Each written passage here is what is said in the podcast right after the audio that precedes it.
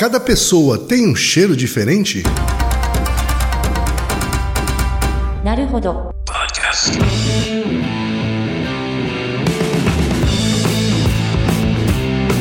Bem-vindo ao Naruhodo, podcast para quem tem fome de aprender. Eu sou Ken Fujioka. Eu sou Altair de Souza. E hoje é dia de quê? Fúteis e úteis. Altair, pergunta de hoje veio de um ouvinte. É, não sei o cheiro que essa pergunta tem. Tem cheiro de curiosidade, viu, Altair? Ela veio do Fábio Henrique, que tem 22 anos e é estudante de engenharia mecânica de Igarapava, São Paulo. Nem conhecia essa cidade. Também não, rapaz. É. eu tô vendo aqui, Altair, no Google Maps, que Igarapava fica praticamente na divisa com Minas Gerais, Ah. viu? Bem lá no norte do estado. Pra lá de Franca ainda. A mensagem do Fábio Henrique é a seguinte, Altair. Olá, quem é Altair? Sou muito fã do trabalho de vocês e acompanho o podcast desde a primeira semana. Oh, obrigado. Sou consumidor assíduo de podcasts há mais de seis anos e nunca escrevi e-mail para nenhum outro programa. Olha que honra. Que honra, hein? Mas um questionamento está me deixando muito intrigado e gostaria de saber se existe alguma explicação para este fenômeno ou se ele é apenas uma percepção equivocada. Há algumas semanas, um amigo meu comentou comigo como o cheiro das roupas das pessoas era uma coisa pessoal e única de cada indivíduo. Nunca tinha pensado nessa questão e resolvi verificar se isso tinha algum fundo de verdade. Peguei roupa de três pessoas diferentes que haviam sido lavadas juntas, utilizando o mesmo sabão em pó, o mesmo amaciante, enfim, os mesmos produtos. E o cheiro era totalmente diferente um do outro. Ao realizar um teste cego, consegui separar em três grupos as peças de cada pessoa. Um havia um cheiro muito doce, um era mais suave e o outro era meio termo. É um cientista aqui. Claro, né? claro. Esse é o Aborda- espírito da abordagem coisa. científica. é. É o espírito. Existe uma explicação do porquê cada pessoa tem um cheiro característico e por que ele não se altera ou ele se altera? Mesmo mudando perfume, sabonete, enfim, produtos com aromas em geral. Muito obrigado pelo ótimo programa. Essa é a, é cartinha que o ouvinte Fábio Henrique mandou pra gente, Otaí. O que, que a ciência tem a dizer sobre isso? Eu, não, precisamos saber o, o lado leigo primeiro. Você concorda com ele? Rapaz, eu. eu Você já nunca- parou pra pensar nisso? Eu, eu nunca cheguei a, nem perto de, de fazer um experimento como esse que ele fez. É. né? Mas, de fato, né, pela minha experiência pessoal, eu sinto cheiros bastante diferentes de uma pessoa para outra. né? Não, Hum. E- não cheguei a comparar como é que ele se impregna, impregna ou impregna nas roupas, né? mas. é, é, sim, a, a- minha opinião é que sim. E, e pensando em você mesmo, você acha que Hum. o seu cheiro muda? Você acha que você tem um cheiro? Devo ter, né? Tá, mas- devo mas- ter, porque os outros têm, então devo ter, mas eu não percebo o meu próprio Isso, cheiro. né? isso é importante. Então, então, você deve ter um cheiro, mas você não percebe muito ele. E você acha assim, apesar eu percebo sua... quando eu tô cheirando mal. Aí eu Ah, percebo. quando a coisa tá muito ruim, você É, percebe. Tá bem É. ruim, aí eu percebo. Por exemplo, quando você tá doente, ou quando você tá, sei lá, ficou um dia inteiro sem tomar banho, você percebe que seu cheiro muda. Sim, sim, sem dúvida. Ah, percebo, sim. E, e você percebe que seu cheiro é diferente, por exemplo, antes de você dormir e quando você acorda? Você já Ah. parou pra pensar nisso? É, então, de novo, né? O nosso próprio cheiro é mais difícil de perceber, assim, né? Mas muda, por exemplo, o meu hálito, que faz parte do cheiro, sei Isso. lá. aí, né? Então, é, aí eu percebo. Uhum. É, então, isso são coisas para as pessoas começarem a pensar, Uhum. tá? A primeira grande coisa é que a gente não percebe o próprio cheiro, exceto quando o negócio tá muito triste. Uhum. Isso não quer dizer que a gente não tem um cheiro, é que nosso, a gente habituou com o nosso cheiro. Então, na verdade, o nosso cérebro registra o cheiro, mas ele não considera, vira um ruído branco. Sim. Aliás, só um pequeno parênteses, acho que você sabe que você tem um nariz entre os olhos, certo? Que você Acho tem um que nariz. sim, é. Isso. Da última vez que eu vi no espelho era isso. É, ti- você tinha um nariz, né? Mas você já reparou que você nunca vê o seu nariz, mas ele sempre tá no seu campo visual. Verdade. Então, do mesmo jeito que você não. A gente ignora, né? A gente, Isso. A menos que você olhe pro. Sim, é a gente isso. olha de fato e consegue perceber que tem uma pontinha do nariz. Tem o nariz. Então, por exemplo, o nariz ele sempre faz parte do seu campo visual, só que ao longo da sua vida, o seu cérebro anula essa informação. Então ele faz com que você não veja o seu nariz. Sim. Mas é uma coisa que sempre está lá. O cheiro acontece muito igual, né? Muito parecida a ideia. Cada pessoa tem um cheiro diferente mesmo. Tem gente que fala que é como se fosse uma impressão digital, o seu cheiro. Só que uma coisa é o que você exala de cheiro, outra coisa é o que você consegue registrar. Então, por exemplo, eu não sei se você sabe isso, mas até hoje não é claro como a gente percebe o cheiro. Então, o ar, por exemplo, entra pelo nariz tem certos receptores né, no, no bulbo olfativo, ali no final do, do nariz. Esse bulbo olfativo estimula certos receptores nervosos e aí vai para uma área que é bem pertinho ali do, do nariz mesmo, uma área cerebral que registra a informação. Né? Só que como isso acontece, exatamente não se sabe. Porque se você parar para pensar, o ar entra no nariz, então são moléculas. Essas moléculas encostam em alguma coisa, isso gera uma certa reação química e esse, esse impulso químico vira eletricidade, vira um pulso elétrico. Sim. Mas exatamente como acontece esse mecanismo não se sabe direito. Tem algumas hipóteses. Então, uma hipótese que é bem interessante, inclusive foi candidata ao Prêmio Nobel em 2012, que é um mecanismo de chave e fechadura. Tá. Então você tem várias moléculas no ar que têm receptores parecidos. Então você tem no, no- no nariz alguns receptores que vários tipos de, de moléculas se ligam. São Então, compatíveis, vamos São dizer compatíveis, assim. isso. Então você tem várias moléculas que a gente reconhece como tendo o mesmo cheiro, mesmo elas tendo propriedades diferentes. Então, na verdade, a gente não reconhece todos os cheiros. A gente tem uma gama limitada, que, é, que é grande, mas é limitada. E com essa gama limitada de cheiros, a gente reconhece os cheiros do mundo. Então, Entendi. então, se você pega um cachorro, ele tem mais variedade de receptores. Então, por isso que o, o olfato dele é melhor. Certo. né? Então, a capacidade do olfato, na verdade, ela se refere ao número de receptores e não à capacidade de cheirar ou do ar entrar. Não, não tem a ver com isso. Mas sim Entendi. com a qualidade do registro. É diferente, então, da gama que a gente tem de perceber som, por exemplo. É diferente. Porque A gente também tem uma limitação, né? a gente já falou sobre isso em outros episódios, uma limitação que a gente tem de registrar um som, né? de, É. de ouvir um som. Isso. Só que esse limite é físico, né? Na verdade, no caso do cheiro, é um limite químico mesmo. É do número de receptores. Perfeito. Lembrando que essa teoria pode mudar, Uhum. porque ainda está em aberto, tem é, muita discussão sobre isso, mas é uma coisa muito interessante. Uhum. E o olfato, ele é dos nossos sentidos, ele é evolutivamente mais antigo. Tá. Né? Então, para a visão, você demanda uma, um tempo de- evolutivo muito maior para desenvolver o olho do que o olfato. Então, se você pega organismos muito simples, Uhum. o- os primeiros sentidos deles são ligados a coisas de olfato. Né? Ah, é verdade. É, então, pra gente é um, um sentido muito muito básico, assim, né? Primário, assim. Muito, muito primário, né? E por isso, o cheiro, ele sempre foi muito importante para as espécies ao longo da evolução, inclusive Claro. pra gente. Hoje em dia, para os humanos, o- a visão é importante, né? Então, a visão acaba sendo, entre aspas, o sentido que a gente aparentemente usa mais informação, tá? Mas no passado, o cheiro era disparado o mais importante, tá? E isso deixou marcas na evolução do homem.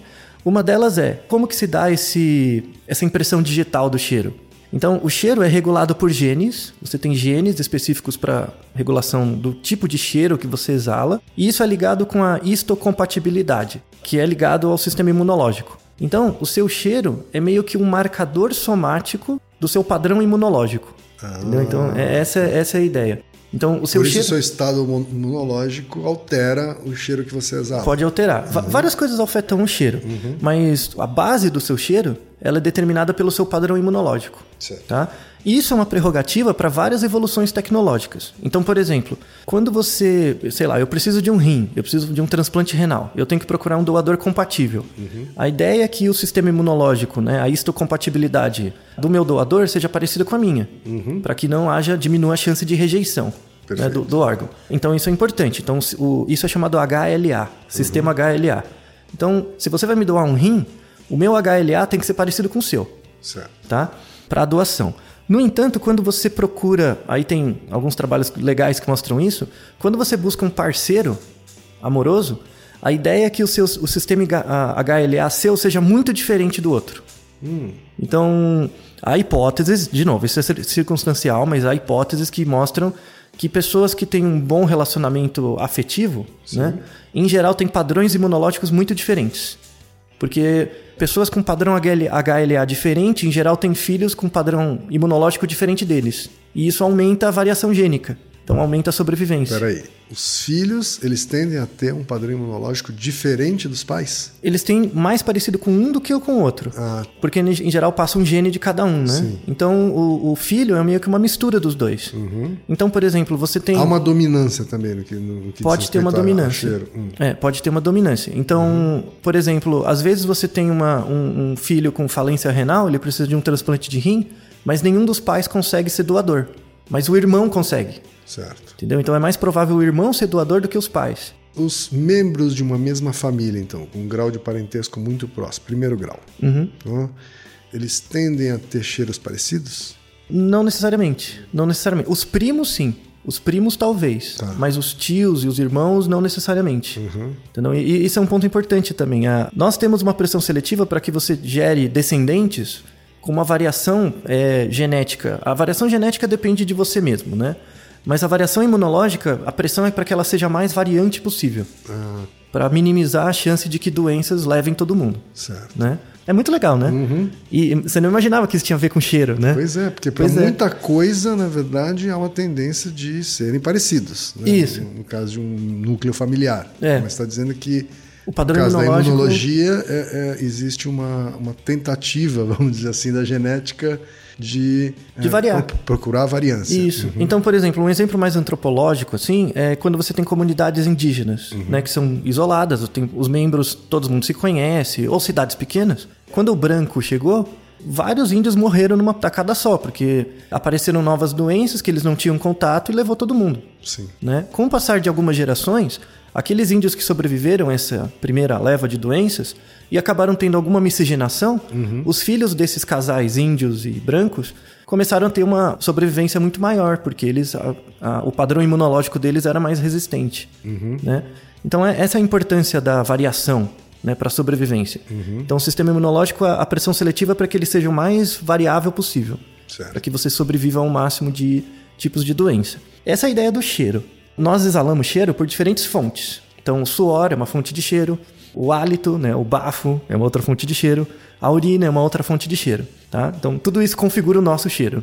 É que quando você pensa, você pensa em cheiro, você pensa em CC, né? Mas não é só isso, tem vários tipos Sim, de cheiro, sim. tá? Quando você fala do hálito, o hálito é regulado por várias coisas. Então, se você está doente, se você tem, por exemplo, alguma infecção na boca, ou tártaro, ou alguma coisa, isso influencia o hálito, enfim.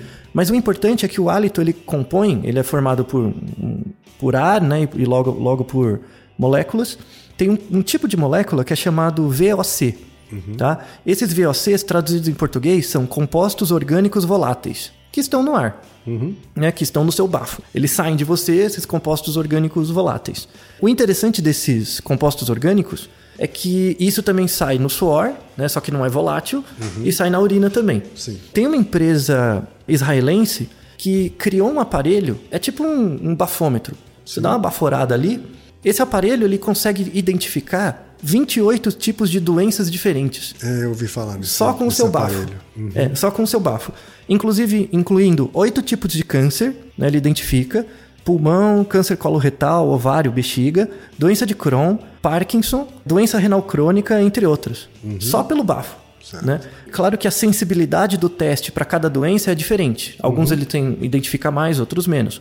Por isso que esse, esse aparelho não é um aparelho diagnóstico, é só um aparelho para triagem. Sim, né? para screening ele é ótimo, né? Isso. Para você ter um indício De alguma de coisa. alguma coisa para aí você fazer um teste definitivo. Isso. assim. E, e o nome desse aparelho, para quem tiver curiosidade, é Nanose. Nanose, né? Porque vem de, vem de nanotecnologia e nose, né? Nariz. E eles publicaram um artigo mostrando que a tecnologia para fabricar esse aparelho é muito interessante.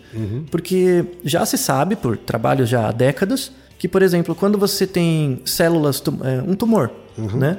Esse tumor ele libera algum, algumas coisas na corrente sanguínea que eventualmente viram esses VOCs, esses compostos voláteis, e saem pelo seu hálito. É, uma outra pessoa ele não vai reconhecer com base no seu hálito se você tem câncer ou não. Mas uma máquina com uma grande resolução consegue. Né? Então você já tem nesses 28 tipos de doença registrados quais tipos de VOC são produzidos na presença dessas doenças. E aí no bafo, o hálito ele é colocado numa máquina, essa máquina tem uma placa de ouro, né? E nessa placa de ouro tão, são colocados diferentes receptores. E aí quando moléculas desses VOCs específicos chegam nesses receptores, eles são ativados. E aí a máquina acusa, ó, tem uma alta concentração de tal coisa, tal VOC, tal VOC, e isso é relacionado com doenças. Muito legal. Outra coisa importante também do cheiro, e isso também tem alguns trabalhos que mostram isso, o cheiro não é tão importante, entre aspas, para a gente. Né? Nó- A gente. Nós somos animais muito visuais. Para outros organismos é fundamental o cheiro. Né? Então, muitos animais usam o cheiro do outro para identificar se aquele organismo é um parente dele ou não. Então, rato faz muito isso. Porque você tem ninhadas de rato, o rato cresce muito, e aí, rapidamente, é muito difícil você descobrir quem é mais aparentado com você ou não. Certo. Então, o cheiro é um bom marcador disso. Então, quando você coloca um rato macho frente a, a- junto com várias fêmeas, o rato prioriza a cópula com fêmeas que têm um cheiro diferente do cheiro dele. Ou seja, que são ratas menos aparentadas com ele. Né? E tem um efeito né, que foi estudado por um E ele faz isso intuitivamente. é, Não, ele não, não tem uma percepção, é, é uma escolha mesmo, né? É uma coisa intuitiva. Quando oferecem para ele várias fêmeas, ele escolhe aquelas que são mais distantes geneticamente dele. Sim. Né? Não tem uma intencionalidade nisso. Tem um pesquisador que chama Westermark, né, que publicou algum trabalho mostrando isso, que é chamado efeito Westermark, que é o seguinte, é o efeito anti-incesto. Então, por exemplo, pessoas que não, sei lá, foram separadas no nascimento e não se conhecem, né? Mas eventualmente acabam se conhecendo depois, por alguma outra razão. Imaginem, por exemplo, irmãos que foram separados né, no nascimento. E aí cada um tem uma família, foram viver sua vida e eventualmente, por um acaso, se encontraram de novo. O cheiro dessas pessoas, é, é, pelo efeito, essa ideia desse pesquisador, que é discutível, tem gente que discute, mas é interessante mencionar. Pessoas aparentadas, mesmo sem saber que a outra pessoa é um parente, o cheiro dessa pessoa parece não tão agradável. Então, hum, não é porque você não gosta do cheiro do seu namorado, namorada, que você quer dizer que você é parente dele. Não é isso, tá? Mas esse pesquisador identificou que pessoas que não tinham nenhum tipo de atração física, né? Ele entrevistava essas pessoas e em algum, em algum nível eles descobriram que essas pessoas tinham um certo grau de parentesco, maior do que a média. Mas eram pessoas que avaliavam conscientemente que o cheiro do outro não agradava tanto? Isso, isso. É, dentro, dentro de um conjunto de pessoas, você era exposto ao cheiro de um conjunto de pessoas. Quais você gostou mais ou menos? Isso, não, imagina numa cidade pequena, onde todo mundo se conhece, porque aí é mais fácil controlar. E aí, falar, ah, eu não gostei do cheiro desse, desse, desse. Essas pessoas eram mais aparentadas. Tá, ele sabia quem eram as pessoas? Não, ele só não, tinha. não. Ah, tá. Era Teste um, cego. Era um teste cego de nariz. Isso, Tá. um teste de nariz mesmo. Muito parecido com o do nosso um nariz ouvinte. cego. É o nariz cego. É o nariz, nariz, não, não Certo, olho, né? certo. E aí ele via que existia uma certa preferência do cheiro, né, em relação ao cheiro, por pessoas que eram distantes geneticamente dele. Ou seja, é um estudo, mas que traz um indício de um- um- uma escolha parecida com a dos ratos. é Isso, isso, Essa é a ideia, né? Desse efeito Westermark. Certo. Inclusive, tem. Isso foi coisa de 4, 5 anos atrás. Teve um, um bar. Aqui no Brasil não tem isso, mas nos Estados Unidos é comum, que chama speed dating, né? Que é. Isso. Sei lá, 10 homens e 10 mulheres se inscrevem. Eles têm uma conversa muito rápida, né? Isso, você um conversa de frente com pro todos. outro. uhum, E aí- vão trocando de pares. É, aí você faz uma, uma dança das cadeiras lá, conversa com as 10 pessoas, e aí de quem você gostou, você dá o seu telefone, enfim, aí, aí a Mas coisa. é muito rápido, né? Uma conversa muito curta. assim. É. E aí tem um, um bar lá nos Estados Unidos que oferece um serviço de avaliar o HLA também. Então, ele não te fala, mas você dá lá uma amostra de suave, né? De raspa a boca. Sim. Né? Você dá lá, eles fazem um teste de HLA com todo mundo. E aí você diz lá quem você gostou mais ou menos. E eles viram que o HLA era pouco compatível. Ou seja, as pessoas... Quantas pessoas gostavam. Quando as pessoas gostavam, Entendi. né? Mais um indício, então. Mais um indício, é. Não, não foi muito sistemático, tá? Tem uma, Sim, uma coisa sim, comercial sim. Gente ali tá também. de é. indícios, é. É, foi- tem uma coisa meio comercial, mas é, é, vale a curiosidade, né? Foi uma coisa bem, bem interessante. Outra curiosidade é que, óbvio, como você disse, hoje o olfato não é tão chave assim para nossa sobrevivência, Uhum. né? Mas, por exemplo, uma coisa comum é o cheiro do gás de cozinha, Uhum. né? Que até onde eu sei também é um gás que não tem cheiro. Isso. Originalmente não tem cheiro, né? Ou seja, é um cheiro artificialmente colocado no gás para que a gente Perceba. perceba, quando ele está sendo vazado, né? Quando há um vazamento e a gente então sobreviva. É, é, e Não é você fuja ou, ou, sei lá, faça alguma coisa. Eu tenho uma última pergunta aqui para você, Altair. Sim. É, na indústria de cosméticos e perfumaria, né, existem alguns profissionais que são especialistas em cheiro. Tá? Eles, até usam, é, eles até usam um, um- um termo nariz absoluto. Uhum. né? Aquela pessoa tem nariz absoluto, ou seja, ela tem uma sensibilidade maior do que a média né, sobre cheiros, talvez uma percepção de uma gama maior, né, uma capacidade de diferenciar mais um cheiro do outro. Isso é possível, sim? Sim, dizer, sim. Não, é resultado de treinamento. Certo. Assim como você, por exemplo, percebe mais cores Né? As cores, assim, o seu olho registra as cores. A questão é você saber dar um nome para elas. Então, falando rapidamente de cores, você tem, por exemplo, isso é bem registrado já, é, tribos ou, ou- ou agrupamentos de Inuits no norte do Canadá, que eles têm nomes, a cultura tem nomes para 12 tipos de branco. Porque tudo é branco, porque é neve.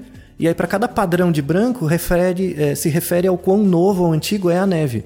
Então, você não pode ir naquele lugar porque a neve está com essa cor, né? com esse tipo de branco. Ou com aquele branco você pode andar. Certo. Então, você aprende, né?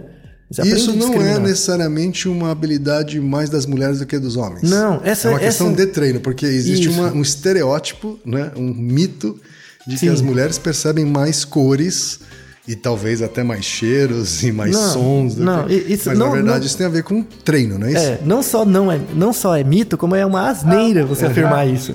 Porque é, é questão de treino. Uhum. Então, sei lá, se eu pinto o cabelo, eu tenho que saber a diferença de um Acaju 32 de um 33, né? mas, mas pra quem não pinta o cabelo, não faz diferença, Claro, entendeu? claro. É, Mas para um profissional homem que trabalha com um salão de beleza, Ah, ele vai ter a mesma habilidade, né? Isso, com Justamente por treino. Uhum. Isso. E pro cheiro isso também vale. Se você usa muito, ou, ou se você usa a informação, você é um cozinheiro, você usa muito a, a informação Do olfato? com Uhum. certeza vai melhorar. Não é porque né? o homem médio, comum e idiota, né, para ele não- tudo é branco, preto ou cinza. Isso, é, ele não repara. que essa é a capacidade que o homem tem, né? É, então, com cor é até mais chocante, assim, Uhum. né? Porque cheiro é uma coisa um pouco mais. É, A palavra não é boa, mas é um pouco mais subjetivo, né? Uhum. Então, sei lá, se eu sinto um cheiro de algo podre e Uhum. você também sente, tudo bem, né? Mas quando é um cheiro mais discreto, é mais difícil, né? Você ter um consenso, né? Sobre que tipo de cheiro é esse. Uhum. Por exemplo, essa ideia de cheiro doce. Sim, É uma sinestesia muito engraçada, né? verdade. Um cheiro doce. Ou um cheiro limão. É, Sabe? porque o Aquele cheiro olfato ele está intimamente ligado ao, ao paladar, né? Isso. Assim, ele praticamente faz parte do paladar. assim, Exato, né? imagina você Então, resfriado. Por isso, essa- por isso esse tipo de, de, de, De associação. associação, É, né? Se você está resfriado, você não sente cheiro direito, logo os gostos ficam ruins. Exato, Né? exato. Aliás, é interessante, quando astronautas, quando eles vão para o espaço, a rigor é no vácuo. Então não tem por onde Cheiro, o ar. nem é. nada. Então eles não têm cheiro. Sim. Logo a comida tem que ter muito mais tempero. Então eles colocam quilos de pimenta, de sal, por exemplo. eles perceberem. Pra eles perceberem alguma coisa, pro, pro paladar compensar a falta de olfato. Aham. Então como- é como se eles estivessem constantemente resfriados, né? Entendi. E aí eles não, não usam. Mas essas duas, esses dois sentidos são muito relacionados, né? O cheiro e o olfato. E daí surgem esses nomes estranhos, né? De cheiro doce. Ou... Isso eu acho muito curioso. né? Por exemplo, tente lembrar de um cheiro doce. Eu, pelo menos, não consigo lembrar de um cheiro doce. Eu lembro de um cheiro doce, eu lembro de um cheiro de uma flor. Mas aí eu não sei se é uma inaptidão minha ou é uma falta de treino, né? Porque Cheiro de bolo no forno. É cheiro de cheiro doce. isso- eu nunca tive isso como memória de um cheiro Não? de doce. Não, não, isso nunca foi uma referência pra mim. Pode ser agora, mas agora eu vou usar isso como E um o, nome. e o olfato também é um grande gatilho para memória afetiva. Ah, né? sim, Assim, emocional. Sim, inclusive a, a- a- que a gente chama de memória implícita. Sim, Esse cheiro do bolo no forno, da vovó, né?